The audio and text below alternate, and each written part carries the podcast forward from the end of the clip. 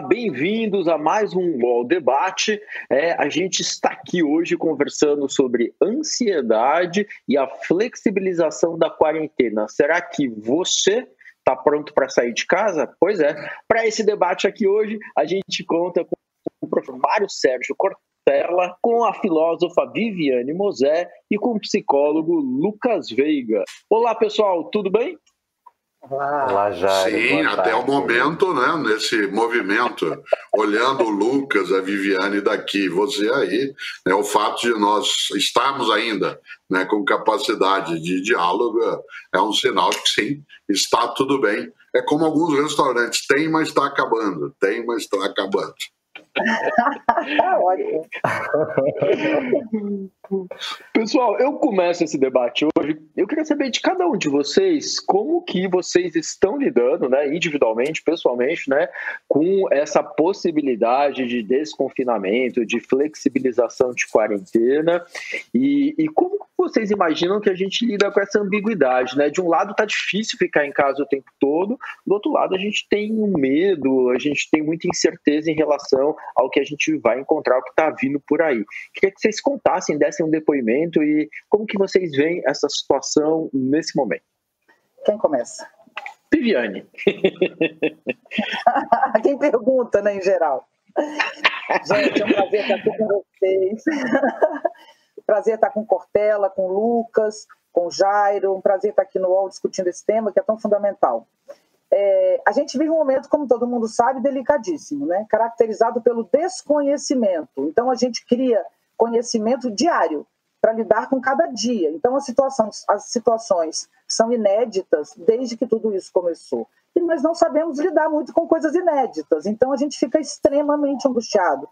Isso tudo tem, já tem um tempo longo, né? A gente tem bastante tempo já de isolamento.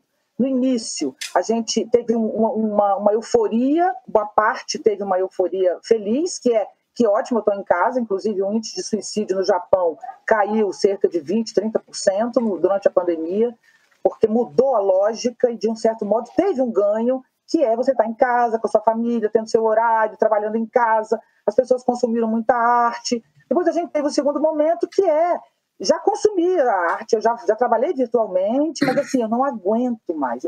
Nós todos estamos numa situação de realmente não suportar o isolamento, mas ele é necessário e ele precisa se manter.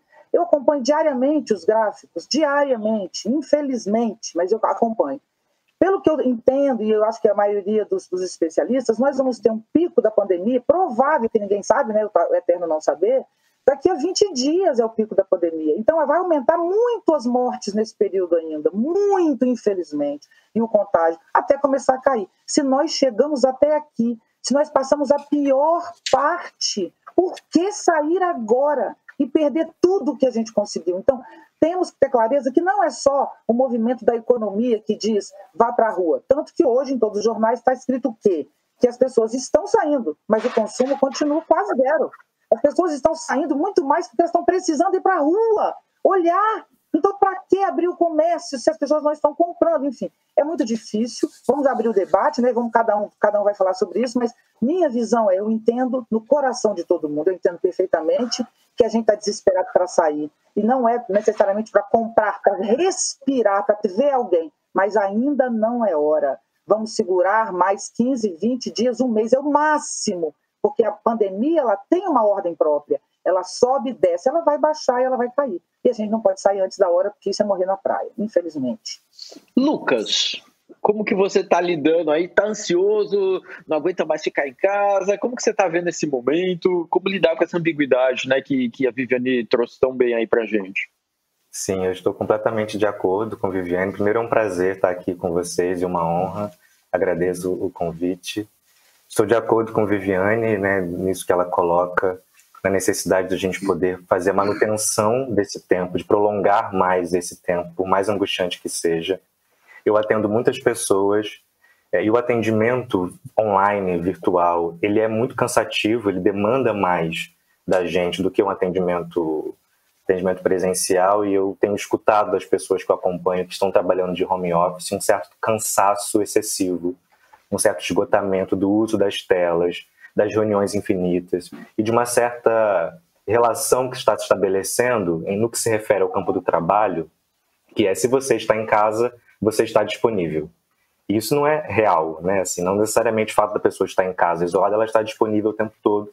Então tem uma lógica é, de demanda, de exigência que o trabalho virtual e que a virtualidade nos impõe, que é muito cansativa. Então eu tenho me sentido um, tanto cansado e tenho escutado né, das pessoas que eu acompanho, dos meus pacientes, meus alunos, um, um esgotamento no que se refere à relação com o tempo. Agora, essa questão do tempo, ela me parece interessante a gente perceber, eu tenho visto muito isso na clínica, que tem uma relação com o tempo que está instaurada e me parece que é anterior à pandemia, que a gente vive um tempo a um passado que foi uma rememorização desse passado e menos ligado à prospecção de um futuro, ainda mais no momento de suspensão é, da, da, do futuro tal como a gente imaginava, tal como a gente sonhava. A gente está vivendo um grandíssimo não saber, e é angustiante não saber. Né? Viviane fala muito disso na, na obra dela. É, a minha sensação é que a gente está vivendo sempre um tempo que acabou de passar, um tempo que foi perdido. Esse tempo ah, acabou de perder tempo, acabou de passar esse tempo, que não é nem passado nem é futuro, é um tempo que está sempre passando, que está sempre sendo perdido. Então não dei conta de fazer isso, não dei conta de fazer aquilo, não produzi o tanto que eu gostaria, não fiz a quantidade de diálogo que eu gostaria de fazer. Uma relação com o tempo é, que tem tudo a ver com o capitalismo, que é de um imediatismo. Né? O capitalismo nos impõe imediatismo, nos impõe o para agora, nos impõe o para ontem. E a gente entra na pandemia com o nosso corpo e com a nossa relação com o tempo condicionados, num certo sentido, a se relacionar com esse tempo que está sempre sendo perdido que está sempre passando, que eu nunca estou dando conta da relação com o tempo, de fazer tudo que eu queria fazer no tempo pequeno que eu tenho.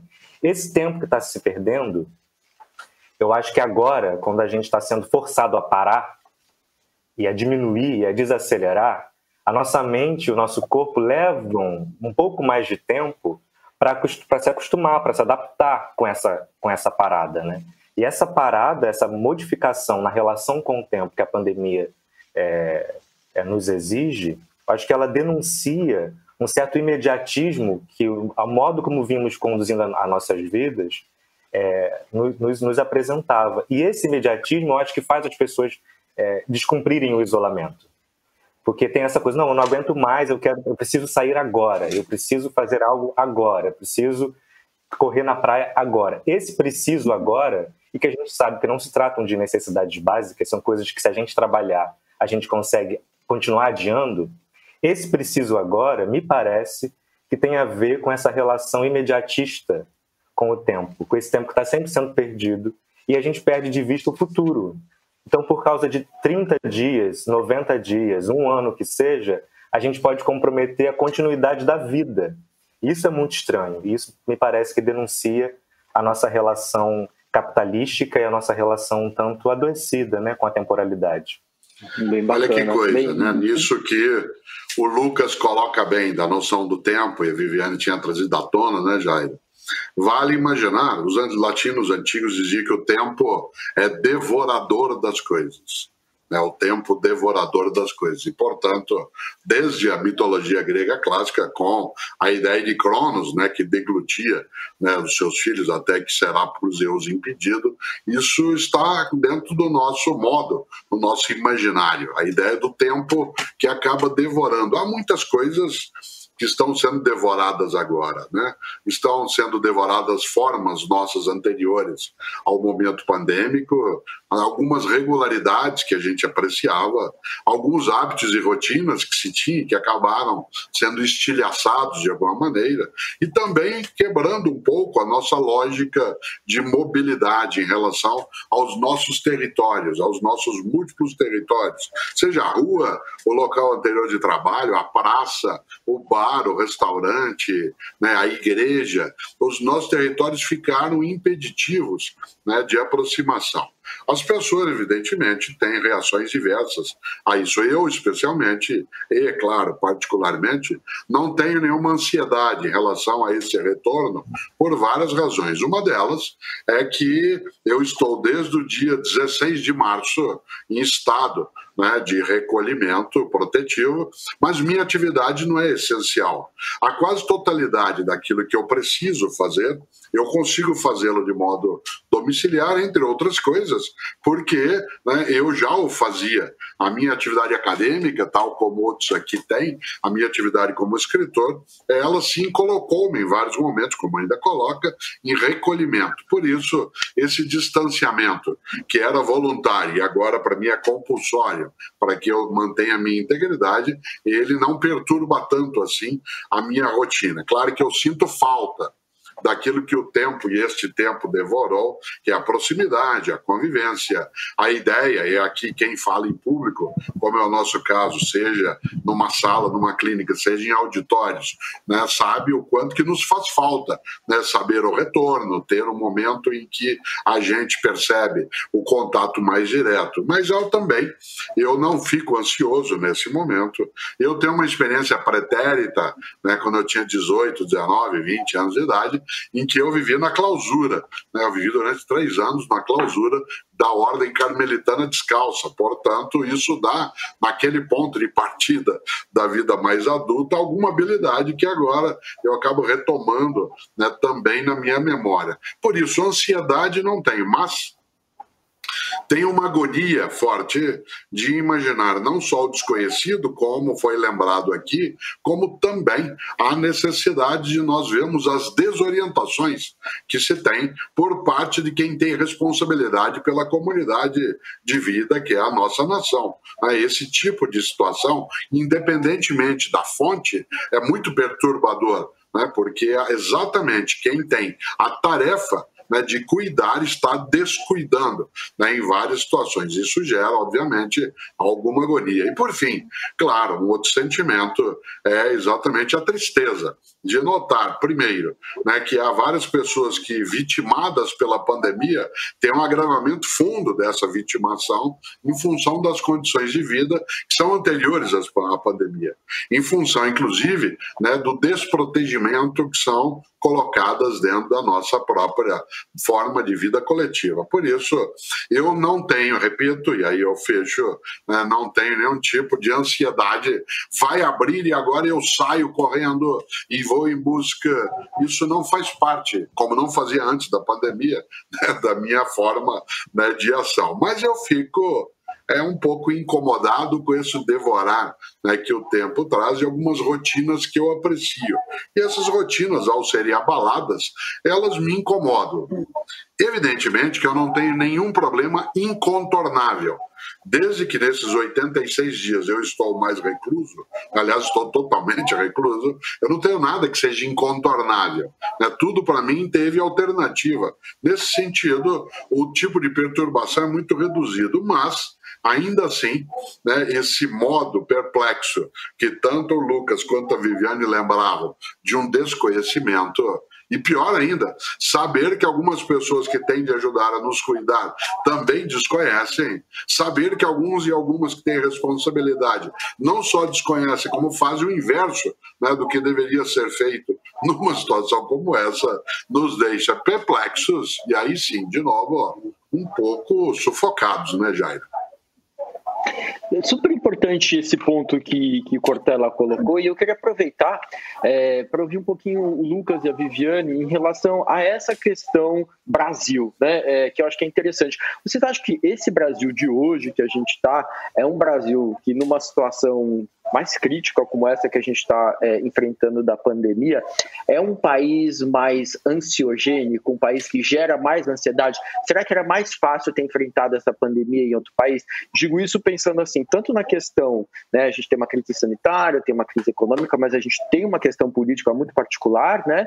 E além disso, na questão do, do, do país ser profundamente desigual, né? É, isso é, é, pode gerar ainda mais ansiedade em quem está nas franjas em quem está nas pontas, em quem está mais vulnerável nesse momento? Olha, eu vou pegar logo a palavra, porque isso é algo que me toca profundamente, e como diz o Cortella, isso sim é motivo de sofrimento e de angústia, né? Profunda angústia. Eu também sei lidar muito bem com a solidão, gosto. Inclusive, agora eu tenho até mais vontade de sair do que antes, porque eu adorava ficar em casa e agora até tenho alguma vontade de sair. Mas eu lido bem com a solidão. Bem, bem, bem, bem, adoro. Pago para não trabalhar, às vezes, exatamente para ficar sozinha. A minha ansiedade é profunda, profunda, a minha angústia é enorme. Muitas vezes eu acordo chorando, soluçando pela manhã. Não diz respeito ao coronavírus. Se a gente olha a situação da Argentina, por exemplo, aqui ao nosso lado, do Uruguai, se você olha Portugal, que é ao lado da Espanha e da Itália, você está vendo que a relação é diferente em cada país, né? Você olha a Suécia, por exemplo, é outra realidade. Você olha a China é outra realidade, Estados Unidos, mas a situação hoje no mundo para quem acompanha informação qualificada, a situação hoje no mundo do Brasil e dos Estados Unidos é gravíssima. E ela é gravíssima porque os dirigentes desses países, não apenas o presidente, mas uma parte do staff presidencial, de ministros e tal, apoia a, a, a uma ideia, que é uma ideia de. Até que esqueci como as pessoas falam isso, que é a ideia de que existe um complô, tem um outro nome para isso que todo mundo usa na internet, mas é como se existisse um complô contra o presidente americano e o brasileiro, feito pela China. Infelizmente, eu recebo essa fake news de muitas pessoas qualificadas. Viviane, você tem certeza que não é isso? Essa vacina. Então, a gente vive uma guerra da informação, né? E hoje no Brasil, o que faz as pessoas irem para a rua é porque elas têm certeza que o número de mortes não é o que está aparecendo. Nós acabamos de viver uma situação horrível de uma pessoa que era indicada para ser ministro e disse que os mortos eram falsos. Ele disse que o número de mortos não era real, que os, que os governadores estavam aumentando o número de mortos para ter mais dinheiro para seus bolsos. Então, é algo muito grave. Nós vivemos um país que não está sofrendo pela pandemia apenas. A pandemia faz todo mundo sofrer, mas a pandemia nos ajuda, nos iguala, nos aproxima. Quem salvou o Rio de Janeiro? Estou falando do Rio porque é a minha cidade, eu sei que muitas outras. Quem não deixou o Rio de Janeiro ir para o buraco, ou seja, as pessoas brigarem por um pedaço de pão na rua, foi iniciativa privada e principalmente as famílias de classe média que, se, que, que, estão doando cestas básicas. São as pessoas doando alimento umas para as outras que fez com que o Rio não caísse no buraco. Então, olha só, nós não temos governantes no Rio de Janeiro, nós não temos e não temos, né? inclusive existe uma briga danada. Olha a situação, uma pandemia num país altamente desigual, um dos países mais desiguais do mundo, sendo que a desigualdade é uma ferida horrorosa na nossa sociedade. Só para vocês lembrar, a quem não entende muito bem, não discute muito essa questão, né? O que é desigualdade? É você ter numa ponta alguém que ganha 20 bilhões ou 10 bilhões. Faz diferença se você tem 10 bilhões ou 20? O que muda na vida de alguém que passou de 10 bilhões para 20 bilhões? Né? Agora, do lado de cá, você tem pessoas na miséria absoluta, que todo mundo sabe muito bem do que é, não preciso dar exemplo. Né? Então, essa situação no Brasil é grave. Um país nessa situação, com um presidente que não tem condição de levar adiante um ministro, um projeto de sociedade, não é nem se é de direita ou de esquerda ou de centro, é um presidente que não tem uma, uma, uma, uma, um modelo, um projeto de saída dessa situação. Então, nós entramos bem e hoje nós estamos navegando no caos da instabilidade política. Isso é a ferida que não deixa dormir toda noite. Mas eu espero que a gravidade da situação hoje no Brasil, que diz respeito à morte e à vida, não diz respeito ao, a, a PIB, diz respeito à morte, à vida, ao respeito humano, que a gente tenha clareza em quem a gente vota daqui para frente. Que essa experiência nunca mais se repita no Brasil. Que a gente coloque alguém de fato que tenha condição de governar. Lucas? Sim, pensando aqui nas coisas que a Viviane disse, né? É, eu sinto que acho que a gente não pode perder de vista que nós já estávamos né, numa situação muito crítica e muito delicada antes da pandemia, politicamente. Né? Altos índices de desemprego, altos índices de violência urbana, em especial de violência policial, em especial nas regiões periféricas. Abril, é, durante a pandemia, imagina, foi o mês em que a Polícia Militar do Rio de Janeiro mais matou na história então, assim, é, a gente vive uma, um período de muita. De, é, a gravidade da, da, situação ela passa por muitas camadas. Né? Considerando que a gente. É, que 75% da população brasileira mais pobre é negra, quando a gente vai olhar para a problemática racial, isso fica ainda mais acentuado. A gente vive num país em que a cada 23 minutos um jovem negro é assassinado. Essa proximidade com a possibilidade da morte, essa proximidade de um luto permanente é algo que era muito cotidiano da vida da maioria das famílias negras periféricas do Brasil. E que agora essa experiência de proximidade da morte e de um luto constante está sendo experimentado por toda a população. Tem algo que, que a pandemia está fazendo ver, e não por acaso os protestos antirracistas eles ganham muita força, tanto nos Estados Unidos quanto no Brasil nesse momento. Tem uma experiência que está sendo partilhada agora, uma experiência coletiva, que as populações negras já vinham vivenciando. Né? Essa relação de muita precariedade, essa relação de desassistência do Estado, de isenção e de desresponsabilização do Estado em relação à vida social, isso já se dava nas regiões periféricas do Brasil de forma muito grave. Então, a minha percepção é de que é, esse problema, que é um problema da história do Brasil, da precariedade, da desigualdade, em especial no que se refere às marcas raciais que constituem esse país, né? o que está acontecendo com os quilombolas, o que está acontecendo com os indígenas, o que está acontecendo com a população periférica do Brasil nesse momento da pandemia. O que está acontecendo agora já acontecia antes, e a pandemia faz intensificar e faz a gente ver, talvez, de uma forma que não estávamos vendo antes, ou faz ser noticiado, ou faz ser notificado de uma forma mais ampla, como antes talvez não fosse. Então tem algo que está como se tivesse tirado uma tampa de um bueiro, em que coisas que antes poderiam ser mascaradas não podem mais ser.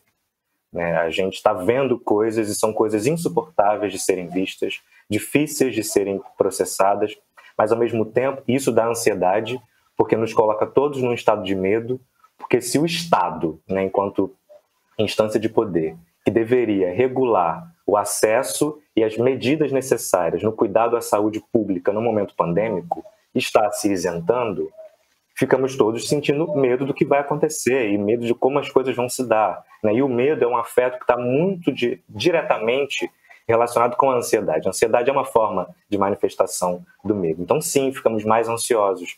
Mas acho que a gente não pode perder de vista, fazendo esse, essa leitura panorâmica, né, de uma certa camada de sentido, evidentemente que tem outras, de que isso que é muito angustiante, de que é muito duro, não se inaugura na pandemia e não termina com ela. Né? A pandemia faz ver coisas, faz ver coisas muito duras. E a gente precisa, então, diante disso, coletivamente, criar estratégias de cuidado de saída. Eu tive notícias, por exemplo, acompanhando no Complexo do Alemão, na Cidade de Deus, são duas grandes comunidades aqui no Rio de Janeiro, a população tem se organizado no que se refere a garantir o isolamento dentro do que é possível, a distribuir cestas básicas dentro da comunidade. Os movimentos de moradores têm se organizado para cuidar da população no momento em que o Estado absolutamente está desassistido. Quando o Estado chega nessas comunidades, ele chega através de operação policial. Então, isso que a gente.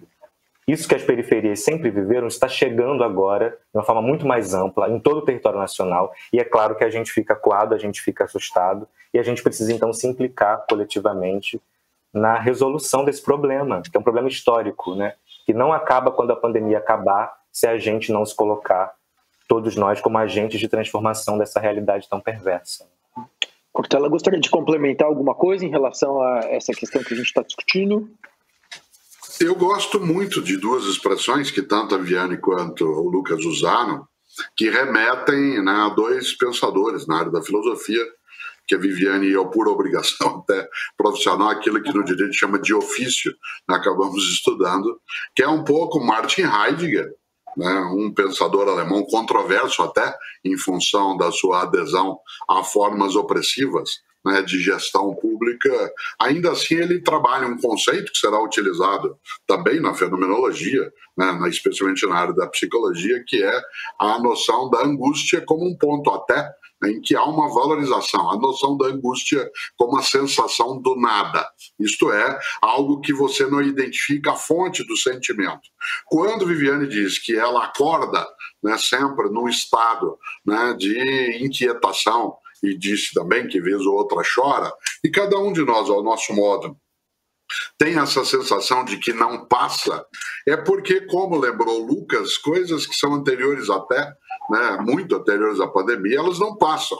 E elas não passarão, como foi lembrado, com a própria pandemia. Ora, se a angústia, no sentido heideggeriano, ela é né, a sensação do nada, o nada é um sentimento sem objeto. Quando você está triste, você está triste por alguma coisa. Quando você está alegre, está alegre por alguma coisa. Quando está com raiva, está com raiva de alguma coisa.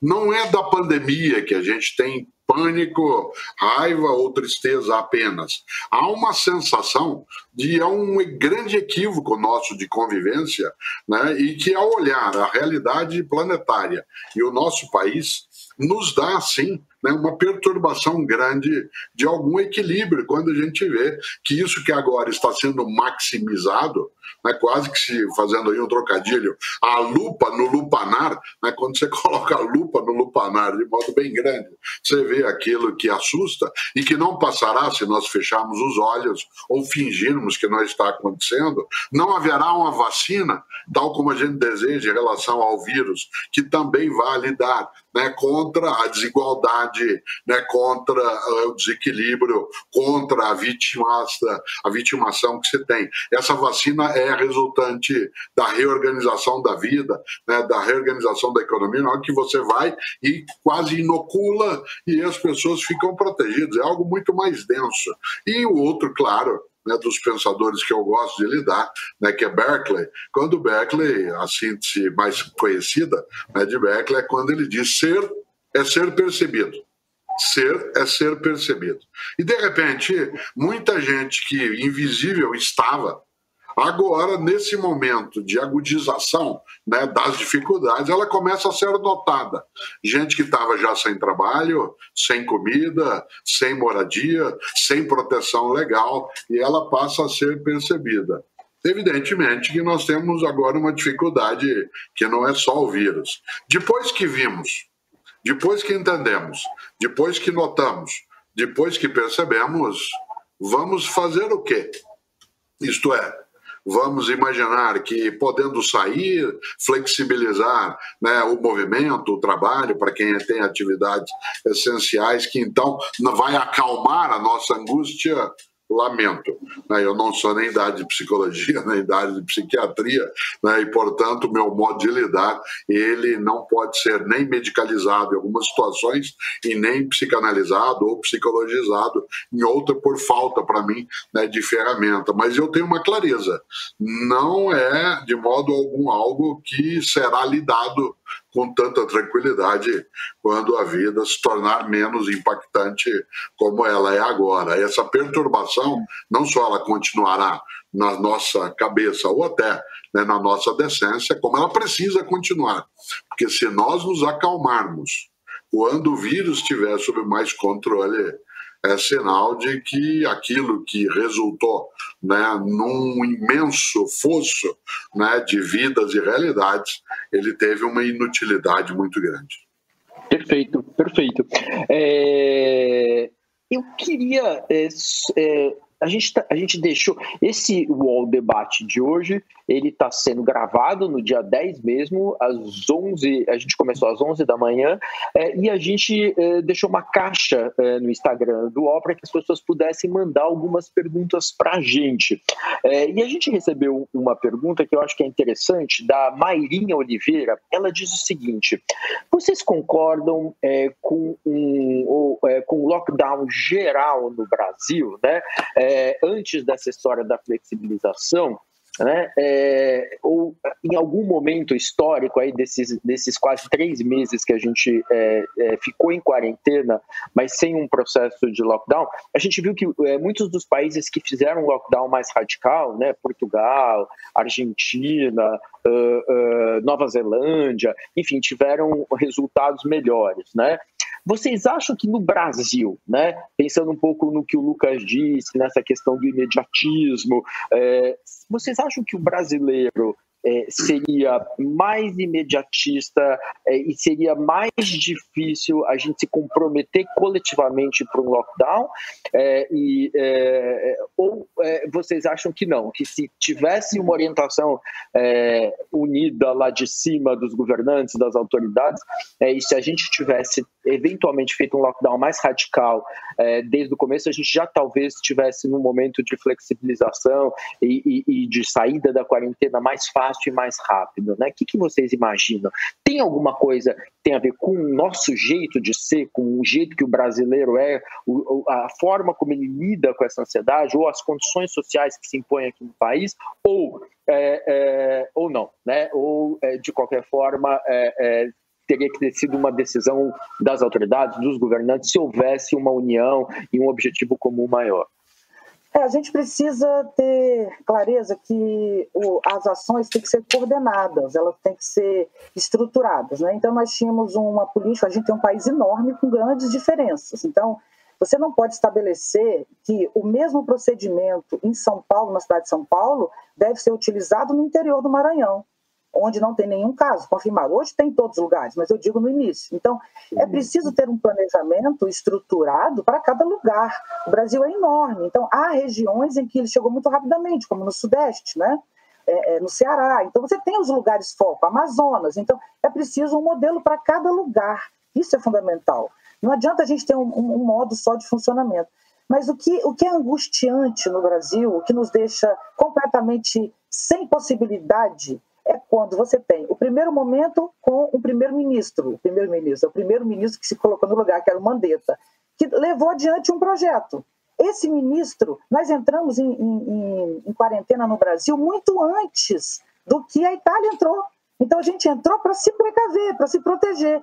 Só que esse projeto, que era entrar antes da hora para achatar a curva, na hora que esse projeto estava em andamento com boa execução, no momento, ele foi desfeito e entrou um outro ministro com outro modelo de gestão. Então, o pior na gestão pública é a descontinuidade. Né? Então, nós temos um presidente que não acredita, ou enfim, não vou nem comentar porque é um tema complexo, né? independente do que ele pensa, é muito difícil saber, mas o fato é que ele não quer o isolamento social, ele não quer, ele ficou o tempo inteiro lutando contra isso. Sai o primeiro ministro, que era o Mandetta, entra um segundo que fica um mês e que tenta construir um outro modelo. Entra um outro que nem nomeado foi. Então, o problema do Brasil não é ter um lockdown no Brasil inteiro, não é essa a solução. É pessoas responsáveis politicamente, coerentes, que levem adiante um modelo que teria que ter para todos, não um modelo imposto, mas estruturado com todos os secretários de saúde.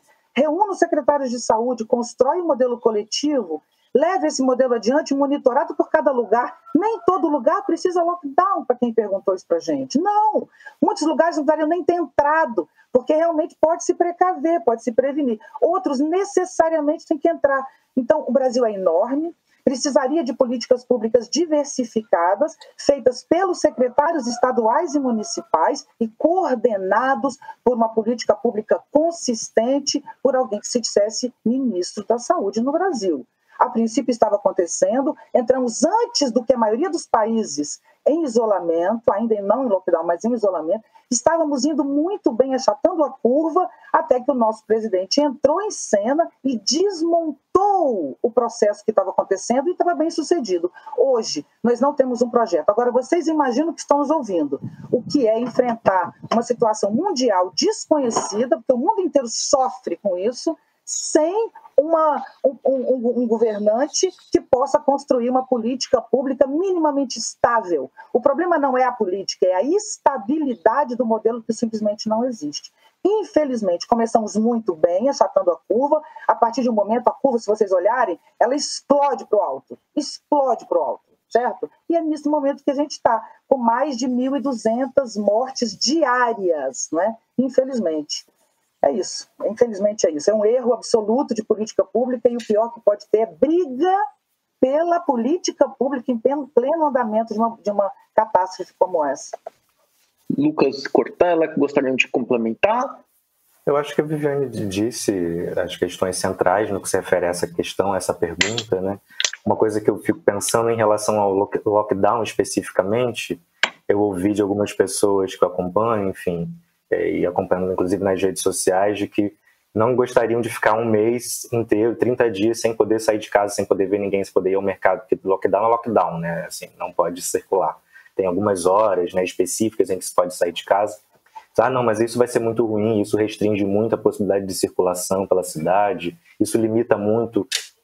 E aí, o que me chama a atenção é que parece, né, que numa dimensão mais subjetiva, prefere-se passar seis meses em isolamento, esse isolamento meio capenga, do que 30 dias numa, numa radicalidade de isolamento. Né? Eu acho que isso é um modo muito brasileiro de funcionar, né? é de, de encarar, diante de, de, um problema, criar, tentar criar estratégias para não enfrentar o problema no sentido da sua resolução, mas de dar uma contornada no problema. E não se contorna a morte. Né? Não se contorna, não se faz contorno com a morte. É, não se negocia é, com a morte, é inegociável. Eu acho que o nosso jeito de muita, fazer muita negociação e fazer muita concessão diante de uma pandemia, a gente precisa é, é, ter a humildade de se curvar diante da potência da morte e criar estratégias de promoção de saúde, de prevenção.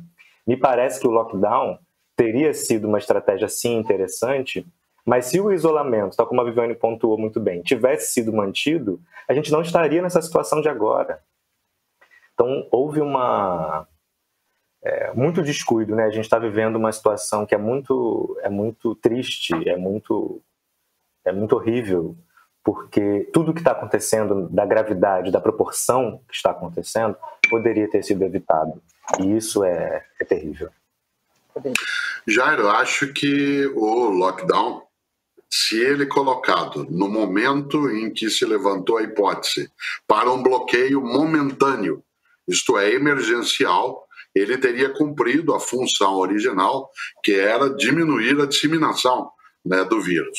Um lockdown né, que tivesse uma persistência por mais tempo, ele apenas adiaria né, e você sabe isso por conta até dos teus estudos na área de biologia, antes de medicina, ele apenas adiaria né, a chegada das contaminações, mas ele preservaria algumas estruturas de cuidado e atenção e de modos até de busca de alternativas. Por isso, eu não entendo de modo algum que um lockdown seria uma medida, digamos, de modo nacional, né, que você colocaria, colocaria ao mesmo tempo para todos os lugares. Né? Nesse sentido, aquilo que a Viviane também também trazia. Afinal, né, o vírus não se mostra nem para cada pessoa e nem para todos os lugares do mesmo modo. Uma solução unitária né, dessa direção, ela talvez não cumprisse aquilo que seria o objetivo central e também traria uma série né, de consequências danosas que não se conseguiria depois lidar. No entanto, acho que há algo aí né, para a gente também capturar.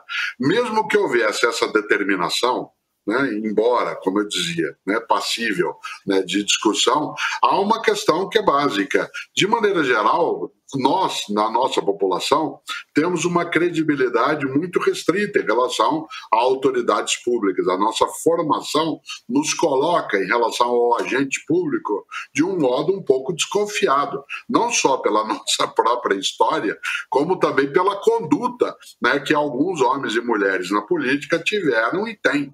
Né? Como é que eu posso lidar né, com autoridades públicas, sejam quais forem, né, e oferecer a elas a minha forma de confiança se as orientações são desencontradas, se elas são submetidas em vários momentos a colisões, como se nós estivéssemos vivendo não só a minimização daquilo que é absolutamente máximo, como não só um desconhecimento que é mais né, planetário em relação a modos de lidar, mas mesmo naquilo que é consensual, a recusa ao consensual. Né? Portanto, formas que são díspares, que produzem desnorteamento né, em relação à conduta, por isso, quase que algumas pessoas, usando algo né, que o Lucas trouxe à tona, diriam: bom, eu tenho que me virar, tenho que me safar, porque a morte ela é um fato, humilde ou não, eu tenho que ser né, alguém que tome conta disso. Daí que a própria autoridade, a menos que ela usasse né, daquilo que é a força extremada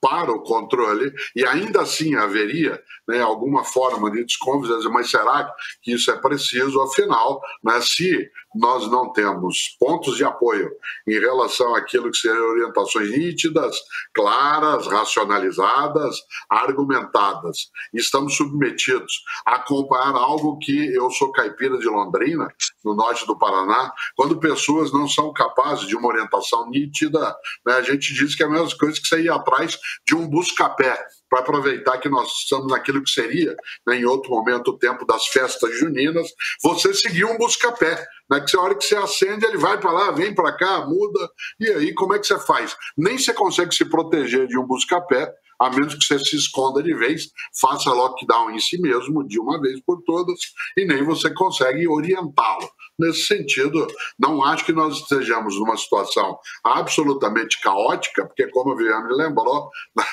uma parte da população, daquilo que se chama né, usando um conceito gramsciano tão irritante hoje para alguns, né, a sociedade civil né, ela consegue dar conta de algumas coisas que impedem que aquilo que é um abismo né, absolutamente tenebroso, que ele se complete né, de fato. Aí a importância de nós não nos tornarmos independentes né, do poder estatal, porque isso é parte da nossa democracia e é para isso que nós o financiamos. Mas, ao menos nesse momento, cautelarmente, termos a possibilidade de dar conta né, daquilo que nos cabe para que a gente não fique no grande sertão sem vereda nenhuma. Geração P é o podcast semanal do UOL sobre os impactos do coronavírus na nossa sociedade, economia e cultura. P de pandemia, de perspectivas e principalmente de projeções. Todas as segundas, quartas e sábados a gente traz um novo episódio. Você pode ouvir o Geração P e outros programas do UOL em uol.com.br/podcasts no YouTube e também nas principais plataformas de distribuição de podcasts. O UOL tem uma novidade que vai ajudar a sua empresa a entrar no mundo digital. É o Meu Negócio Não Para, que ajuda pequenos empreendedores do Brasil a superar o cenário de crise provocado pela pandemia da Covid-19. Acesse uol.com.br barra Meu Negócio Não Para. Bacana, bacana essa, essa, essas considerações de todos, de todos vocês. E eu queria fazer uma, uma nova pergunta que é, até acho que seguindo um pouco o que o Cortella falou, é, acho que a, há um tempinho atrás, nós adultos, nós é, que temos mais vivência nesse, né, é, nessa questão de muitas vezes ficarmos mais tempo sozinhos, isolados, é, é parece, e algumas pesquisas já estão mostrando para a gente que os adultos e as pessoas mais velhas, que a gente imaginou que fossem as que fossem sofrer mais né, com essa questão de quarentena e isolamento, são as que estão lidando melhor, né? E crianças e adolescentes, né, é, com afastamento é, que, que aconteceu nas escolas, é, nas, nas universidades, é, tem tido uma, uma dificuldade maior, né, por conta dessa importância não só do ensino formal que acontece nessas, nessas instituições, mas também né, do distanciamento dos colegas, dos amigos, né, dessa interação social. Então, é, eu queria é, perguntar o que, que vocês imaginam, né, como vocês imaginam que vai ser esse retorno dessas crianças e adolescentes né, para sua, sua é, é, para sua nova normalidade, né? E juntando com uma pergunta que chegou do Moisés 1031, é, universidades e escolas têm como retornar às atividades com total segurança?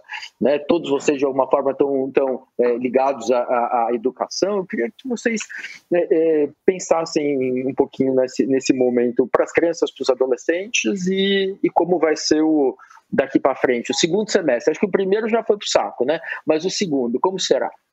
Muito difícil, né, a gente pensar isso, muito difícil. E as escolas estão tendo é, posicionamentos distintos. É possível que as aulas retornem, o mais possível que aconteça é que as aulas retornem em ciclos, né? E possivelmente, é tudo possível, né, gente? Vocês estão entendendo? A gente realmente não sabe, a gente está tentando entender. Mas assim, é, é, não temos mesmo, não temos mesmo no mundo, mas é possível que o retorno aconteça é, em escalas, ou seja, que as pessoas voltem é, lentamente à escola. Então, os alunos passam a ter uma aula por semana, por semana, depois passam a ter duas, com 20 alunos, que seriam, sei lá, tem 40 alunos, você começa com 20, cada escola, cada estado, cada município, rede pública, rede privada, cada um com suas características, está tentando reconstruir um modelo. Mas é possível que a gente nunca mais, ou pelo menos demore bastante, a, a retornar como está agora. Por quê? porque tem muitos ganhos na vida virtual. Tem muitos ganhos em estar em casa. Assim como os adolescentes estão sofrendo muito em casa, é o que mais sofre, sua pesquisa está correta, eu digo correta pela, pelo dia a dia que eu estou vendo, eu não tenho nenhuma pesquisa na mão, mas vejo isso na prática. Há uma angústia extrema em adolescentes, mas a maior angústia, Jair, dos adolescentes não é não ter aula, é não ter futuro. É isso que os angustia. Os adolescentes são muito cultos hoje em dia. Cultos não quer dizer com cultura erudita, quer dizer com capacidade de informação, rapidamente. Então, na turma tem sempre alguns que eh, se informam mais rápido e passam para os outros e tal. Mas existe uma angústia profunda que é o que vai acontecer com o mundo? O que vai acontecer com a sociedade? Como é que a escola vai lidar com isso? Então, há uma angústia nos adolescentes enorme, e isso é que as pessoas estão comentando e com toda razão. Mas é, retornar implica no modelo provavelmente é, escalonado, sabe, ou, ou, ou, separado, ou dividido em partes. A gente não vai conseguir voltar de uma hora para outra. Nós temos perspectivas de vacina, mas mesmo quando você considera a vacina, você não tem uma garantia de que a vacina, mesmo competente e coerente, seja dada em todo mundo ao mesmo tempo e as pessoas possam sair. Não. Alguns países vão sair na frente com a vacina, outros vão sair atrás. Quem tem mais dinheiro se vacina mais rápido. Como sustentar isso? Então, nós temos uma crise financeira que ainda vai se configurar, que por enquanto nós estamos na restrição econômica, restrição do mercado, restrição de, do, do movimento, né? Há uma, uma diminuição. Mas isso ainda vai se configurar numa crise econômica grave. Então, nós não temos, sinceramente falando, nós não sabemos como isso vai acontecer. O que eu imagino que seja a melhor maneira é que isso aconteça de forma é, gradual. Então, primeiro os alunos vão ter uma aula por semana, depois vão ter duas, depois vão ter três. No começo, com a metade dos alunos, depois com todos. Vão ter que dividir parte do conteúdo em aula e parte em casa. Eu não acredito que seja uma política estável dizer a partir de hoje as aulas voltaram e tem 50 alunos em sala com ar-condicionado e todo mundo ali dentro. Não vai ter que ser isso. Então, nós temos problemas a, a enfrentar, muitos. O retorno tem que ser um retorno muito pensado para que a gente não é, mude essa curva e tenha que se isolar de novo em lockdown. Então, olha a gravidade do problema. Nós não sabemos como chegamos aqui claramente, fomos capengando com a ajuda da sociedade civil, num, Rio de Janeiro falido, num Brasil com problemas políticos graves. Agora, nós vamos ter que, sem saber o que fazer, retornar à aula, porque daqui a pouco os índices vão cair, a gente vai ter que retornar. Como? Não sabemos. Então, vivemos a sociedade do não saber e não a do saber. Temos que ser modestos darmos as mãos e talvez isso seja o momento de uma nova sociedade, né? Não sabemos, precisamos nos unir, nos apoiar no modelo minimamente sustentável de sociedade. É isso que a gente tem que aprender com essa pandemia. Não vai ser fácil voltar. Sim, sim. É, o retorno não vai ser fácil e eu fico pensando num, numa perspectiva clínica. A gente sabe que clinicamente adolescentes e crianças, em especial, são mais suscetíveis a desenvolver quadros clínicos de estresse pós-traumático. E o estresse pós-traumático é uma condição clínica, né, que o nosso, uma, uma resposta é, psíquica a um trauma de proporções grandes e difíceis de serem elaboradas, em especial um trauma que coloca a pessoa em risco de vida ou pessoas muito próximas em risco de vida. E é o que a gente está vivendo, né? A pandemia coloca pessoas em risco de vida e coloca é, no caso de, de, crianças, os familiares, as pessoas, os pais, os avós, em risco de vida. Isso é, isso é muito angustiante. A ruptura da rotina, de uma maneira como as crianças e adolescentes vinham conduzindo as suas vidas, gera um mal-estar muito intenso sobre eles. A gente, nós adultos, conseguimos nos reinventar com mais facilidade. A gente tem mais recursos subjetivos, mais recursos internos para fazer essas modulações que esse tempo nos exige. A criança, por vezes, ela vai sendo ali conduzida por uma rotina que os pais passam a estabelecer no momento em que se está em casa, né? Então, é, eu acho que vai ser muito importante a gente estar muito sensível às respostas emocionais de crianças e adolescentes, tanto agora quanto no pós-pandemia. Né? Que esse voltar para as atividades, que esse voltar para a escola, enfim, com todos os, os cuidados, as precauções que serão necessárias, como o Viviane pontuou bem, eu acho que a gente não pode fazer esse movimento de retorno sem considerar o impacto emocional, o impacto subjetivo que essa experiência está produzindo agora sobre a subjetividade de todos nós e, em especial, de crianças e adolescentes. A gente precisa poder cuidar desses afetos, né? Cuidar desses afetos, inclusive, para que a saída não seja adultos medicalizados, né? Porque se a gente cuida do estado de crianças e adolescentes agora, a gente cria condições para que se desenvolva recursos é, subjetivos que não a medicação, né? A medicação é um recurso que está disponível, é um recurso legítimo, mas ela é o último recurso, né? Que seja o último recurso. É, então, fico preocupado com essa dimensão clínica do problema. Né? Acho que clinicamente crianças e adolescentes precisam ser muito escutados por seus pais, por seus terapeutas e por seus espaços de formação, para que isso que está acontecendo agora e que é da ordem do traumático, é uma experiência traumática, possa ser elaborada, possa ser encaminhada. Quando a criança é conduzida nesse sentido, de elaboração, de pensar sobre o que aconteceu, de falar sobre os afetos, ela vai e ela elabora por vezes muito melhor do que nós, mas precisa de um trabalho sobre, sobre isso. Então, o cuidado com a saúde mental de criança e adolescente me parece que é mais importante do que quando vai voltar ou não às aulas. Né? Acho que as escolas vão precisar tomar para si também essa sensibilidade de estarem muito atentas às respostas emocionais de irritabilidade, de dificuldade de aprendizagem, de choros intermitentes, que vão, sem dúvida, comparecer em muitas crianças e adolescentes como efeito do trauma da pandemia. E isso tem como cuidar, né? para isso tem, tem cuidado, para isso tem cura. E a gente precisa se implicar nessa promoção de saúde mental das nossas crianças e adolescentes, sem dúvida. Pois é, no dia 9 de junho foi aniversário de um dos grandes historiadores da contemporaneidade, já falecido Eric Hobsbawm. Né, Hobsbawm produziu várias obras muito conhecidas, a Era do Capital, né, a Era dos Extremos, a Era das Revoluções, e por aquilo que a Viviane agora traz, né, quando se anunciava né, nesses tempos do mundo digital, que veríamos a Era do Conhecimento, estamos vivendo a Era do Desconhecimento. Né, e talvez Hobsbawm pudesse lidar né, com essa questão dentro da mesma forma, mesma trilha que ele utilizou né, nas suas outras percepções. Eu acho que uma delas, dessa forma de desconhecimento, é algo que é o modo de retorno a uma forma de escolarização que já teve a sua presença pré-pandemia e que agora terá que ser reorientada, revista.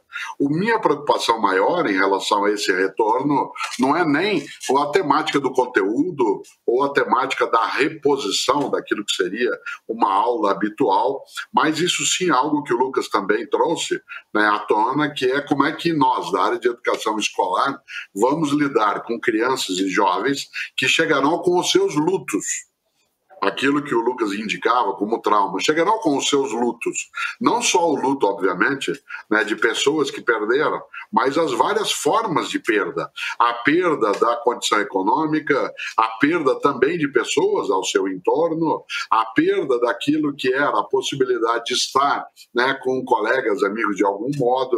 Né? Há vários mitos que estavam circulando antes da pandemia e que agora saíram um pouco, já eram até do circuito. Eu tenho de dialogado virtualmente com alguns colegas da área de educação pública, que não é a minha área, né, na atividade que eles têm de educação básica, e disseram que eles estão descobrindo coisas que antes nem se imaginaria. Primeiro, né, que aquela ideia do acompanhamento familiar ao trabalho pedagógico escolar do cotidiano, ele tem que ser muito bem preparado, porque não só há uma ausência de habilidade né, de adultos que cuidam de crianças em casa, de o fazerem como elas não têm tempo, dado que não só se faz o home office, como também a partilha de tarefas domésticas, que acaba sugando né, a condição desse acompanhamento. Segundo, adultos estão notando que aquilo que os filhos podem até precisar de ajuda e perguntarem, né, pai ou mãe, ou quem cuida ali, outro adulto, o que, que é isso? Né, ele vai dizer, não sei, diz o adulto, mas você já não estudou isso? Ah, mas eu não lembro. E a criança vai entender que há uma inutilidade em alguns tipos de conteúdos, porque afinal, se nem o adulto lembra mais depois de ter estudado, qual é a finalidade dela ir em busca daquele tipo de saber?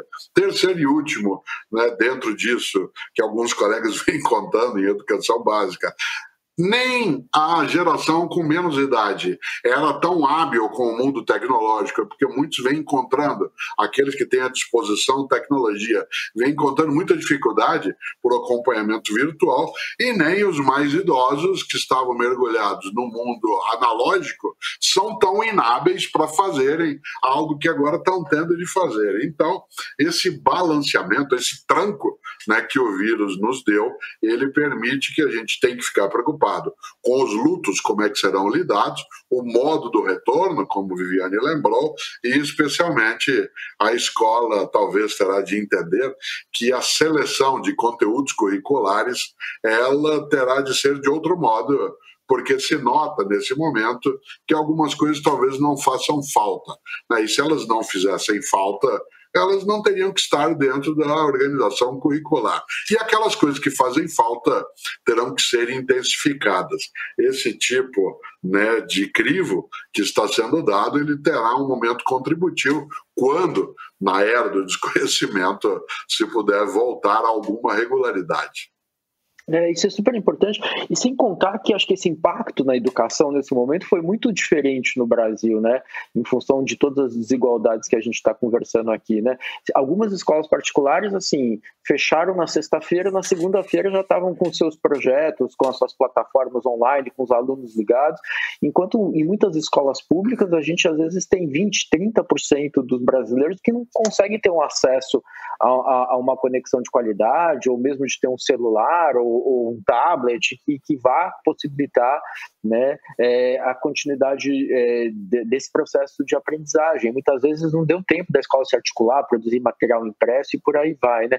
E nas universidades eu também percebo um pouco isso. Né? Enquanto as particulares correram atrás de manter é, as suas até para não perder muitos alunos, né? Muitas vezes a, algumas universidades públicas é, ainda estão tentando entender o que, que, elas vão fazer. Muitas não retomaram, pararam, mal começaram o semestre e não deram continuidade.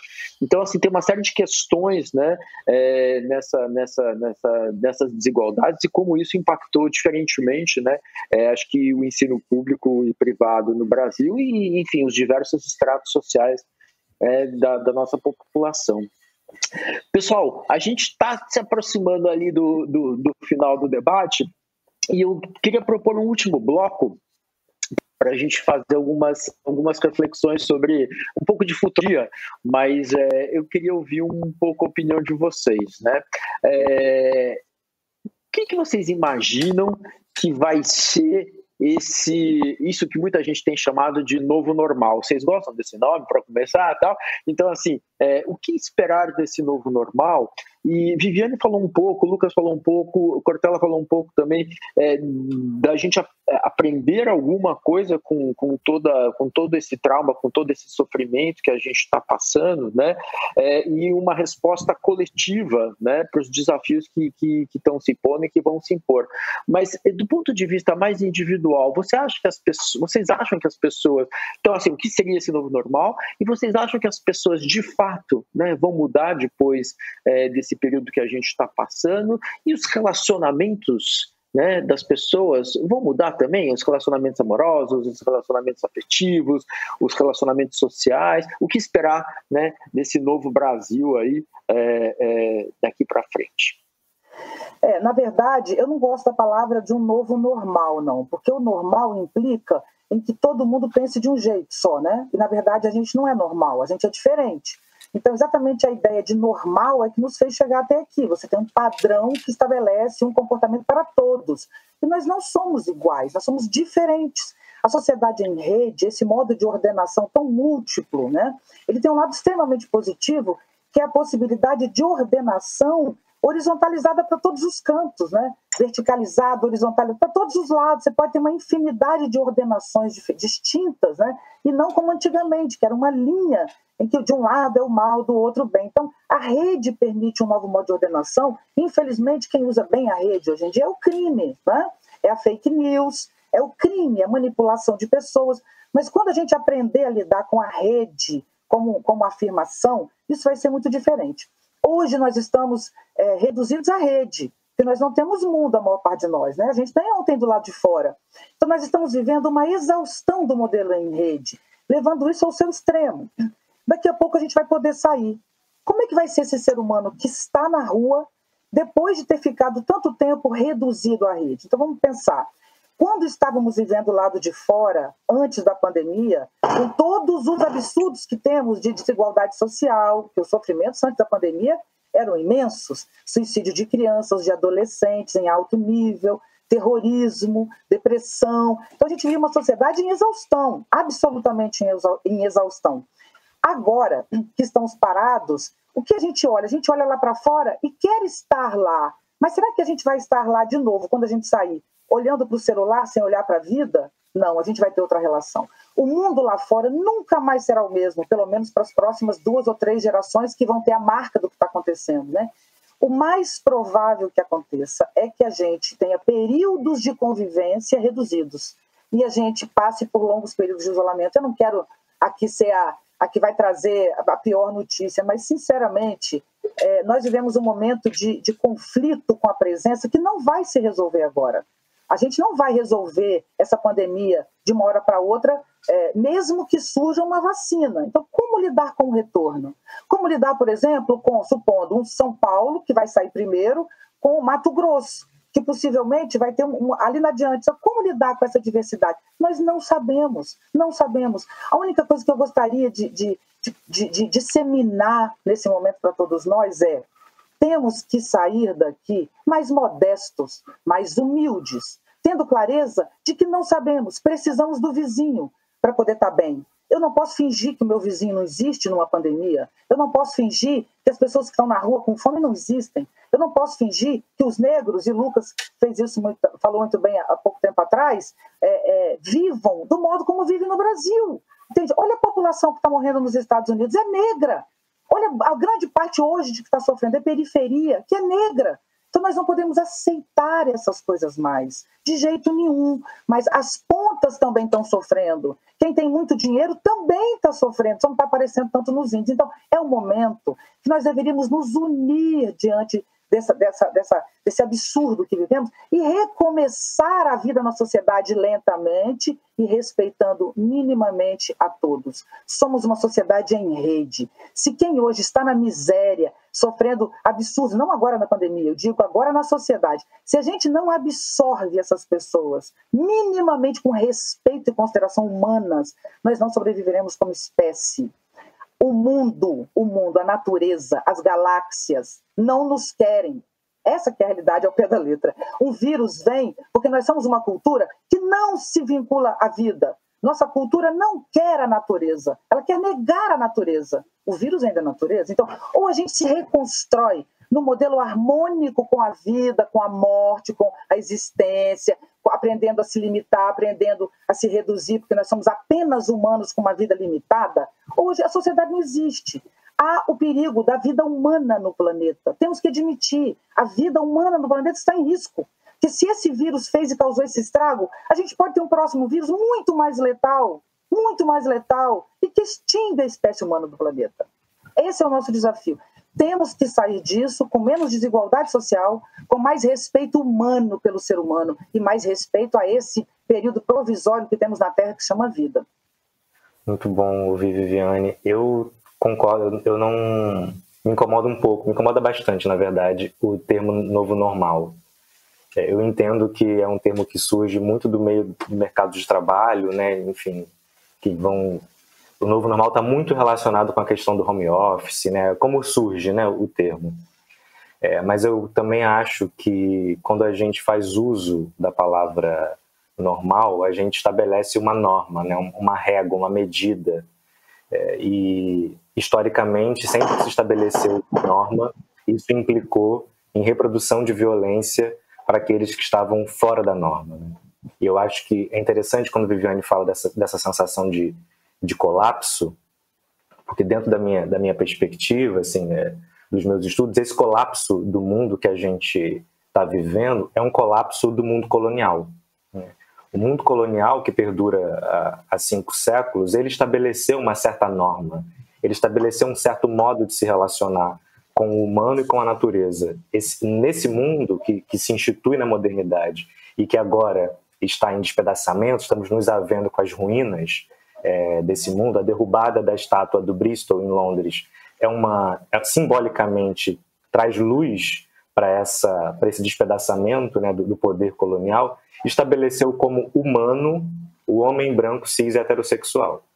E tudo que escapou a isso, tudo que não era a imagem e semelhança do colonizador, foi alvo e é alvo de violência na maneira como a sociedade está instituída e a natureza, tendo, tendo esse humano, é, uma relação predatória com a natureza e não uma relação de contiguidade.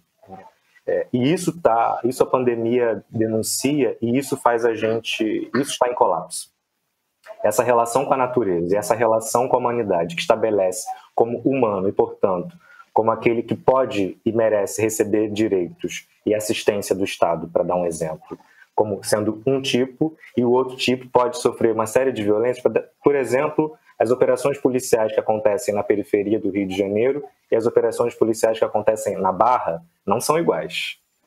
Né? Não são iguais porque, dentro de uma lógica é, de humanidade, as pessoas que estão dentro de um, um quadro de, de, classe mais alta, em especial brancas, vão ser. É, vão ter a sua humanidade reconhecida de uma maneira que pessoas periféricas, em especial negras, não, não terão. Isso está em colapso. Isso, tá, isso, isso não é mais admissível, isso não é mais possível que, que funcione assim, como a Viviane é, pontuou muito bem. Então, eu acho que a gente precisa não de um, de um, de um novo normal, mas de uma nova forma de vida. Né? Uma nova forma de vida no que se refere àquilo que a gente estabeleceu como sendo humano. E aquilo que a gente estabeleceu como sendo relação do humano com a natureza. Isso precisa ser transformado. Porque se isso não é transformado, a gente não tem como perseverar na existência a gente não tem como é, vingar na existência. É, isso é um ponto que eu acho importante. Agora, tem uma outra camada é, clínica, né, que é eu puxando um pouco para a dimensão da minha escuta clínica, é, eu estou com a impressão de que, por estarmos há mais de 90 dias, né, 90 dias em isolamento, é, isso faz com que a gente fique muito voltado para dentro né, muito voltado para as nossas questões, ainda que conectados, evidentemente, com o mundo, né, em especial na era da, da virtualidade, a gente está em conexão constante com as pessoas. Mas essa conexão virtual, nós sabemos bem que ela é muito diferente da, da presença e do, dos efeitos que a presença produz naquilo que se refere a olhar para o outro e a ver o outro como outro. Né. A, a gente projeta muito de nós nas nossas relações. Numa relação que ela está agora estritamente virtual, essa projeção minha sobre o outro ela fica ainda maior. E a minha preocupação é que esse processo de interiorização que a pandemia nos exigiu resulte em dificuldade na lida com o outro, intensifique uma certa dificuldade na lida com a diferença, porque a gente pode sair dessa um tanto em si mesmados, um tanto, inclusive esse em si mesmado para se proteger, para se preservar, porque foi necessário. Foi necessário não ter contato garantir a manutenção da minha vida. Só que isso pode desembocar, né, isso pode gerar como efeito clínico um certo, uma certa neurotização, que é um termo que eu usei no artigo que eu escrevi recentemente, uma certa, um certo centramento em si que dificulte as relações é, sociais. Só que a saída não é para dentro, a saída é para fora. Né? Assim, a saída desse problema é verdadeiramente a coletivização do problema. É. E a coletivização do problema não pode ser por meio do estabelecimento de uma norma, porque a norma pressupõe exclusão. E como a Viviane marcou bem, não é o momento mais, é inadmissível que a gente continue reproduzindo lógicas de exclusão. A gente vai precisar é, trabalhar verdadeiramente para a coletivização, inclusive a coletivização do sofrimento, esse sofrimento que todos estamos sentindo, ele é coletivo. O sofrimento ele é coletivo. E se o sofrimento ele é coletivo, ele é político. E se ele é político, a gente só pode tratar e cuidar e encaminhá-lo adequadamente se a gente se engaja coletivamente em ações políticas para a transformação da realidade. Não há distinção entre realidade e subjetividade. Realidade e subjetividade se entrelaçam e, e, se retroalimentam. Então, a mudança na nossa subjetividade de realidade, a mudança na realidade produz subjetividade. Então, somos nós os agentes de transformação. Quando eu penso no futuro, é, no pós-pandemia, né, eu tenho, eu tenho um pouco de dificuldade dessa coisa de pensar o futuro, porque eu acho que a gente vai muito rapidamente numa fantasmagoria, né?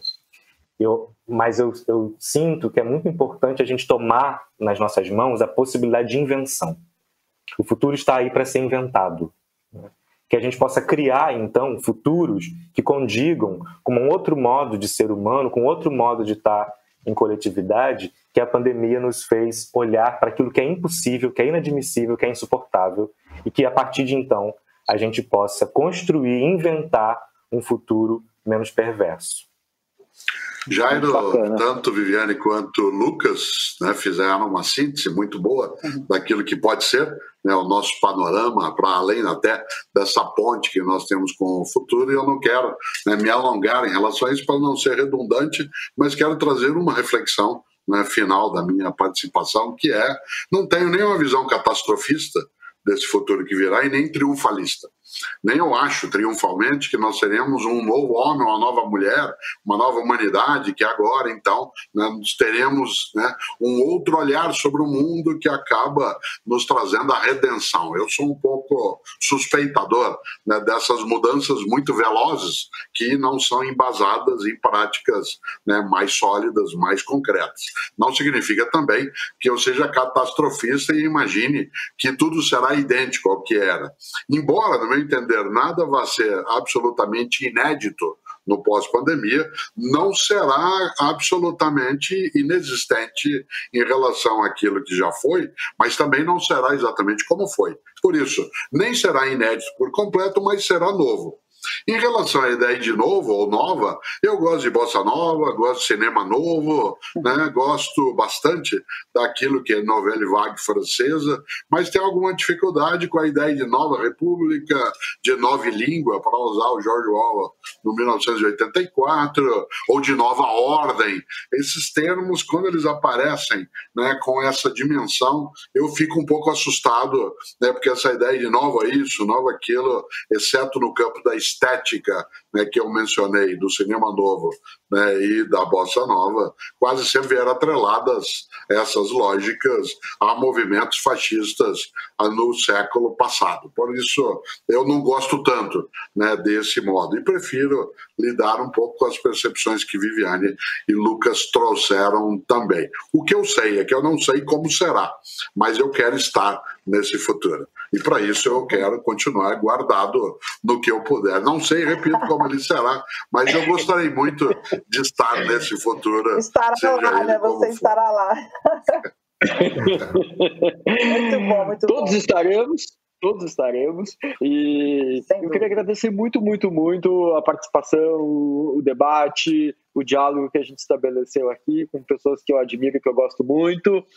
É, Cortella, muito obrigado. Viviane, muito obrigado. Lucas, muito obrigado. Quem assistiu aí de casa, espero que tenha gostado, que a gente consiga fazer você de alguma forma refletir, pensar, imaginar é, o que está pela frente e, se possível, que você continue em casa. Hoje a gente tem um dado que foi, acho que é o índice mais baixo de isolamento nesses últimos meses, 38% só dos brasileiros estão em isolamento, né? Então acho que é, é um momento da gente pensar, da gente refletir e da gente é, começar a se preparar né, para aquilo que vem pela frente. O All Debate acontece é, é, todos os dias, à uma da tarde. Muito obrigado pela participação de todos. Continue seguindo a gente e até a próxima oportunidade.